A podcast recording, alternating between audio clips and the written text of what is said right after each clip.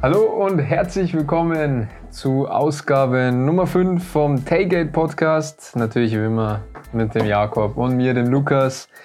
Und wie letzte Folge schon versprochen, reden wir heute über die NCAA. Was ist die NCAA überhaupt? Ja, ähm, NCAA, das ist die College-Liga, so man es nennen will, von ähm, Football, Basketball, eigentlich von jeder Sportart. Ja. Ähm, für was steht NCAA nochmal? Also ich glaube, du hast wahrscheinlich aufgeschrieben. Ich hab's da, ja. Äh, ich überlege mal zu erraten. National Collegiate ähm, Association. Ich weiß nicht, wie das ist. Zweiter Ja, steht. ist gar nicht schlecht. Äh, Athletic kommt noch rein. Also National Collegiate, Collegiate Athletic Association. Okay, ja. War ja gar nicht schlecht, ja. Ja. Ähm, genau. Genau. Und eben äh, über diese NCAA organisieren viele Colleges und Universitäten halt ihre Sportprogramme in den USA und in Kanada. Genau, der College-Sport hat ja auch in den USA einen besonderen Stellenwert, nur um das mal kurz zusammenzufassen. Also das ist schon fast auf einem Level mit der NBA und NFL. Also ja, viele Leute halt schauen auch lieber den College-Sport an, ja. weil der noch nicht allzu sehr kommerzialisiert ist, auch wenn es schon wirklich ja, sehr, sehr in die äh, Bewerbliche reingeht. Also es wird schon äh, entsprechend vermarktet, ja. aber vor allem die Fans sind dann nochmal auf einem anderen äh, Level, finde ich. Also das merkt man dann schon, dass es sehr, sehr leidenschaftlich dazu geht, auch auf den Rängen. Genau, äh, ganz kurz noch äh, in diesem System, also in der NCAA gibt es ja drei Divisions, die Division 1, 2 und 3. Und in der ersten spielen eben die großen Universitäten, weil das eben auch ziemlich teuer ist, ja. sich das zu leisten. In der zweiten und dritten treten eben die kleineren Schulen an und du kannst äh, tatsächlich auch nur in den ersten beiden äh, Divisions ein, ein, Sportstipendium erhalten. Ja, und darf, im dritten äh, gibt es das nicht. Das habe ich auch ähm, erfahren. Ich habe ja, ich war in Amerika und da habe ich ein Angebot von ähm, Division 3 College bekommen. Mhm. Aber das war dann zu teuer. Also ja, das für ein Jahr ungefähr 40.000. Also ja. da habe ich mich doch für Deutschland entschieden dann. Ja. ja, das ist dann schon ja, wie du es gerade gesagt hast, ähm, ich weiß nicht, wie es bei Basketball ist, aber äh, bei Football gibt es in der Division 1 nochmal, wird es unterteilt in zwei Subdivisions, heißt es. Nämlich einmal die FBS, die Football Bowl Subdivision mhm. und die FCS, die Football Championship Subdivision. Okay. Ja, wie gesagt, äh, wir reden heute über die NCAA, du über Football, ich über Basketball. Genau um das nur nochmal zu sagen. Und äh, ja, einfach über die Basics, über das Turnier an sich, über die Teams, sage ich jetzt mal. Und wie das Ganze funktioniert. Und fang du einfach mal an, ja, wie also es bei Football ist. So. Ich glaube, so im Allgemeinen ist es ziemlich gleich, aber da gibt es so kleine Unterschiede, die es dann nochmal ein bisschen anders machen. Zum Beispiel, wie ich gerade schon gesagt habe, es gibt vier verschiedene Level von NCAA College Football und dann einmal die FBS und die FCS. Ähm, und die FBS ist ähm, muss man sagen, die, die wichtige Subdivision. Also da sind die ganz großen Teams drin. Da gibt es 124 Teams und in dieser FBS gibt es nochmal elf verschiedene Conferences. Okay. Und in diesen Conferences ähm, gibt es nochmal sechs, die wirklich wichtig sind und die anderen mhm. fünf sind auch nicht mehr so okay. wichtig. Also es gibt wirklich nur die größte Elite ist dann bei den sechs okay. ähm, äh, Conferences dabei. Außerdem gibt es noch vier Teams, die sind in keiner Conference drin, nämlich Notre Dame, Army, Navy und Brigham Young University. Ähm, die spielen dann immer gegen verschiedene Teams. Okay. Genau. Ähm, und dann wird halt bei äh, genau, das sind die sechs wichtigsten Conferences. Wo habe ich sie aufgeschrieben? Nämlich SEC, Southeastern Conference, Big 12, Big 10, Pac 12, Big East, Atlantic Coast Conference. Und man sagt einfach, das sind die wichtigsten, weil außerhalb von diesen Conferences hat noch kein einziges College-Team in der National Championship okay. gespielt. Also sind es eigentlich immer dieselben Leute, die da ähm, mhm. mitmischen. Und ja, jetzt nochmal zu den verschiedenen Conferences. Die SEC ist, wie viele Leute sagen, die beste College-Conference, ähm, weil in den letzten Jahren eigentlich immer ein Team aus der Conference gewonnen hat oder mit der Championship mitgespielt hat. Ähm, die Big 12 äh, ist ein bisschen komisch, weil das heißt ja Big 12, man denkt, da sind zwölf Teams drin, aber es sind nur zehn Teams, okay. weil in den letzten Jahren sind vier rausgegangen und zwei wieder dazugekommen, also sind es zehn, also Das ist Okay. in, Und in der Big Ten sind dann zwölf oder wie? ja, glaube ich schon. Also ich Echt? weiß nicht. Echt jetzt? Ich habe es nicht ganz Okay. nachgeschaut, aber das sah so, als ob das zwölf drin wären. Es können auch zehn sein, aber es ist so irgendwie irreführend. Ähm, ja, dann gibt es auch die Big Ten, das ist die älteste Conference, die ist hauptsächlich so im mittleren Westen. Da gibt es so Teams wie Ohio State, Michigan, Nebraska und Penn State, also schon große Colleges. Ähm, und die gibt es wirklich schon seit 1917 so. Und was ich gesagt habe, ich weiß nicht, ich glaube, es sind wirklich zwölf Teams drin, weil es sind später nochmal andere zwei Teams dazugekommen. Ich weiß nicht, ob es davor ähm, irgendwie acht Teams waren, aber Okay. ich glaube, jetzt sind es wirklich zwölf in der Big Ten und zehn in der Big 12. Okay. Ja, Ja. auch nicht schlecht. Auch nicht schlecht. Dann, ja, dann die Big Pac 12 gibt's, die ist einfach äh, für die Teams von der Pazifikküste und der Rocky Mountains Region.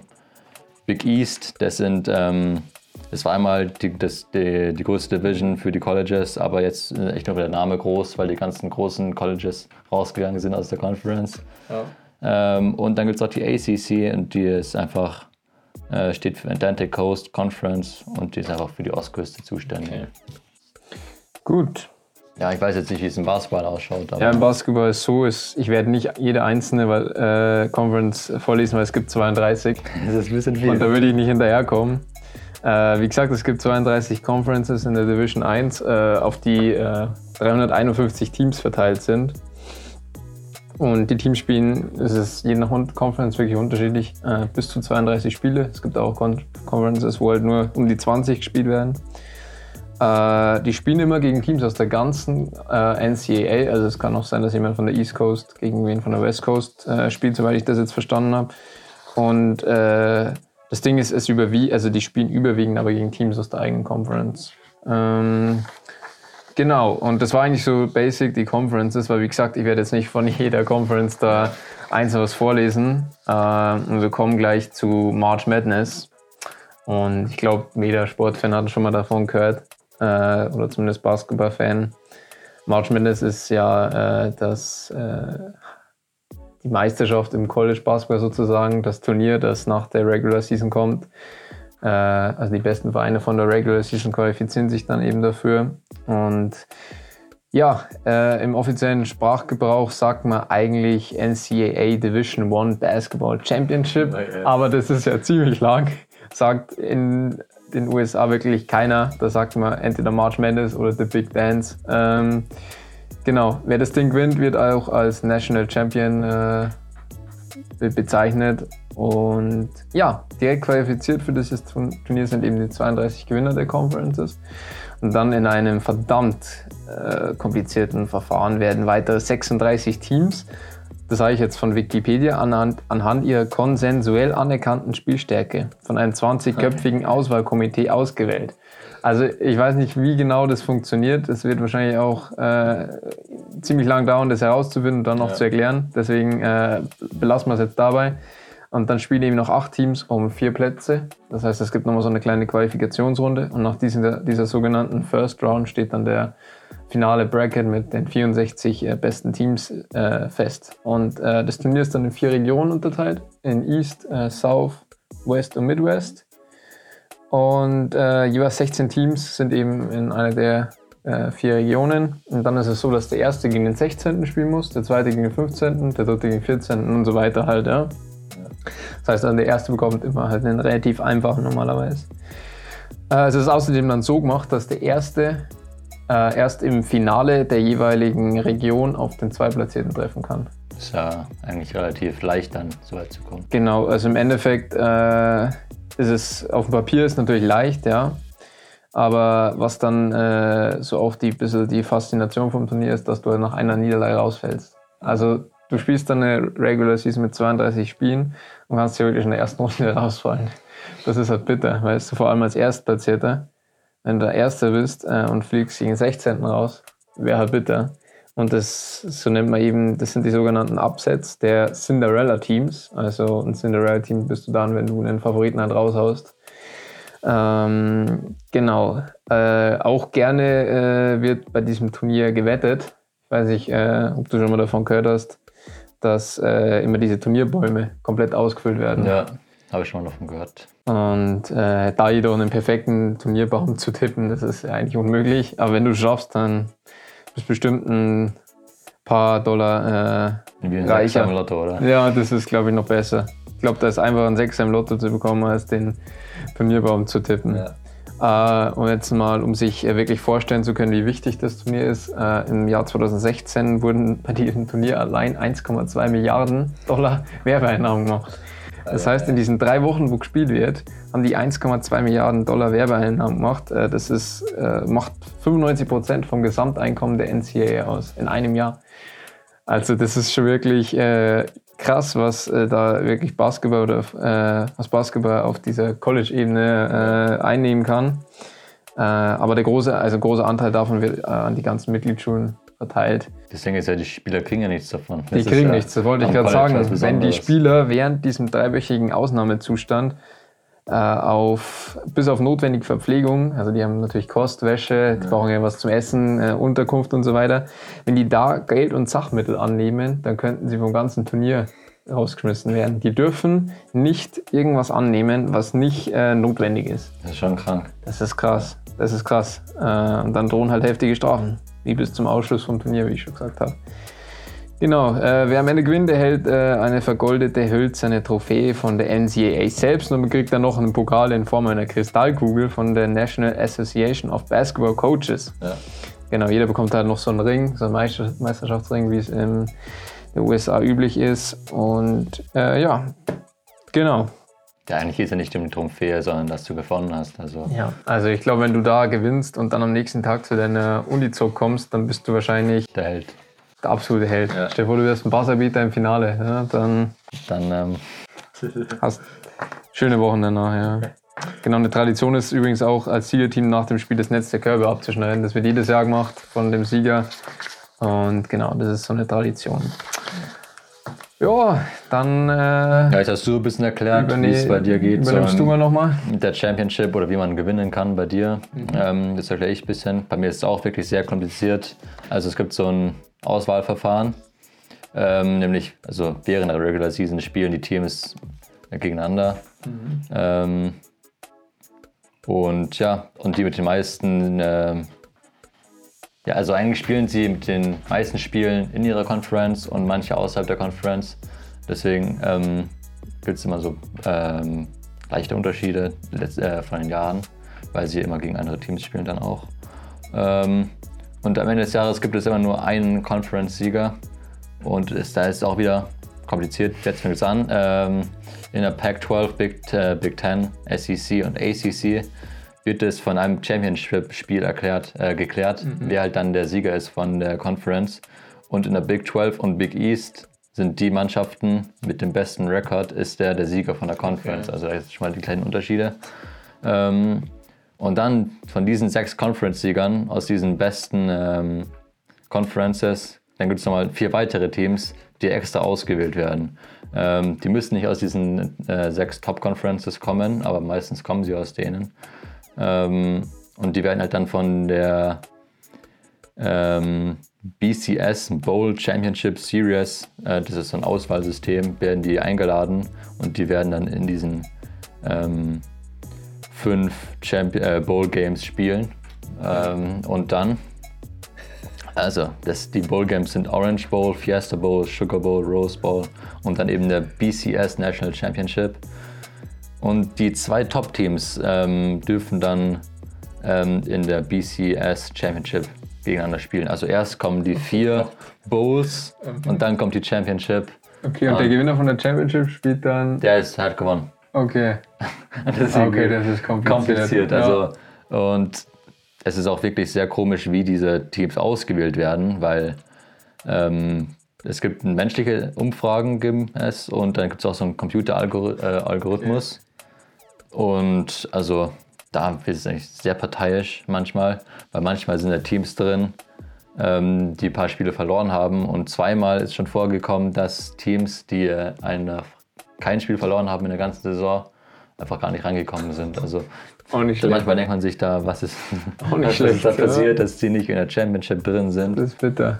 Ähm, ja, eigentlich die, meist, die besten Chancen hast du, wenn dieser Top 6 Conferences drin bist oder halt eine ungeschlagene Saison hast, habe ich schon erklärt gerade. Manchmal irgendwie kommst du dann doch nicht rein und es ist ein bisschen komisch. Ja, und ist ein bisschen parteiisch, weil auch am Anfang des Jahres werden ja die Teams schon bewertet, äh, welche Chancen sie haben dieses Jahr. Und das ist von diesen Football Coaches von der Liga, werden die bewertet und von ein paar Medien. Und nach jedem Spiel werden die neu eingestuft, welche Chancen sie haben und in, auf welchem Level sie halt sind, welche Stufe sie gerade spielen. Und von diesen Bewertungen ähm, wird auch äh, diese Auswahl, ähm, welche, wer in den Championship reinkommt, das geht da auch mit rein. Also okay. wirklich, manchmal ist es sehr parteiisch und deswegen kommen da Teams, die eigentlich besser sind, nicht ins Championship rein. Und manche, die schlechter sind und nicht eine so gute Saison hatten, sind dann doch dran. Das ist kompliziert alles. Ja, ja. ja. Hast du noch was? Ja, ich habe noch ein bisschen was. Äh, und zwar nur mal, wer eigentlich die erfolgreichste Hochschule im Basketball ist. Und das ist UCLA, die Universität aus Los Angeles. Da haben wir auch, die haben wir auch schon in der letzten Folge mal gehabt, bei den ja. Highschool Recruits. Wer die noch nicht gesehen hat, könnt da auch mal vorbeischauen. Da haben wir über die Top 10 Basketball äh, Recruits für, die nächsten, für den übernächsten Draft 2022 geredet. Genau, die haben bisher das Turnier ganze elf Mal gewonnen. Und äh, dann kommt die University of Kentucky, die haben March Madness achtmal gewonnen. Und äh, bisher gab es sechs Deutsche, die March Madness gewonnen haben. Und das war der, der erste, der March Madness gewonnen hat, war Magnus Pelkowski von der Indiana University, ist schon ein bisschen her, 1987. Christian Ast hat mit Duke 1991 und 92 gewonnen. Äh, Henrik Rödel mit der University of North Carolina ein Jahr später, 1993. Und dann hat es wieder, machen wir wieder einen großen Sprung, fast 20 Jahre. Nils Giffey, der, glaube ich, mittlerweile in der deutschen Basketballliga in der BWL spielt. Der hat zweimal gewonnen mit der University of Connecticut 2011 und dann in seinem letzten Jahr 2014. Und er hatte zwei Teammates, die sie mit ihm gewonnen haben. Einmal Enosch Wolf, der sie mit ihm 2011 gewonnen. Und der Leon Tolksdorf hat sie mit ihm 2014 gewonnen. Genau, das war es eigentlich von mir. Das waren alle Deutschen, die sechs Deutschen, die bisher gewonnen haben. Hast du noch was? Ja, ich habe noch was, nämlich, wie ihr vielleicht schon mitbekommen habt, habe ich gerade eben von sehr vielen Bowl Games geredet. Und dann fragt man sich natürlich, warum gibt es so viele Bowl Games, wenn es eigentlich nur einen Champion gibt am Ende. Ähm, ja, also Theoretisch können alle FBS-Teams mit mindestens sechs Siegen an einer Postseason Bowl Game teilnehmen. Ähm, und von diesen Bowl Games gibt es aber nur 35. Nur 35. äh, und aber die zum National Champion führen, sind nur diese sechs, die schon, äh, oder diese vier, die ich schon aufgezählt habe. Und ähm, deswegen eigentlich ist es nur so eine Belohnung nach einer guten Saison spielst du halt noch ein bisschen länger als andere okay. Teams, die nicht so gut waren. Also es gibt nur die vier Bows, die zur Championship. Ja, und dann noch die anderen. 31 dann oder wie? Oder ja. nochmal 35? Nochmal 35. Nochmal 35. Ja. Alter. Genau. Ja, es ist, es ist halt bisschen viel. Ja, also es ist komplizierter als im Basketball auf jeden Fall. Im Basketball ist das ein bisschen einfacher. Da habe ich schon gedacht, meins ist kompliziert, aber. Das ist alles ein bisschen kompliziert, weil es ist doch wirklich, ich weiß nicht, bei dir ist es wahrscheinlich auch parteiisch von diesem Auswahlverfahren, wer dann ins March Madness reinkommt. Ja, wie das, also das wird ja von diesem Auswahl, äh, von diesen Experten äh, ja. gemacht. Und die sind manchmal ja. auch wirklich, holen sich Kann schon sein, ja. im Internet oder sowas. Ja. Aber es wird ja anhand der konsensuell anerkannten Spielstärke gemacht. Von daher ist da ja alles in Ordnung, gell? Ja. Genau. So, wir sind noch für heute fertig. Genau. Ähm, Diesmal gibt es keine Community-Frage. Community ähm, Machen wir nächstes Mal wieder dann. Genau, wenn es eine gibt, einfach reinschreiben. Wenn es noch nicht irgendwas klar geworden ist, einfach fragen, weil wirklich ist ein sehr komplexes Thema, die NCAA zu erklären. Und äh, da gibt es bestimmt mehr Fragen danach als davor. Ja. So gefühlt und einfach reinschreiben dann. Genau. Nächstes Mal gibt es dann eine Doppelfolge, weil es sind ja dann Ferien. Genau. Für alle Schüler hier. Ähm, in Bayern. In Bayern, ja. Und Baden-Württemberg wahrscheinlich auch. Ich weiß jetzt nicht genau. Ja, könnte sein, ja. Und auf jeden Fall, nächstes Mal gibt es eine Doppelfolge. Lasst euch einfach überraschen, was da dann kommt. Und dann sehen wir uns beim nächsten Mal wieder, nächste ja. Woche. Gut. Ciao. Servus.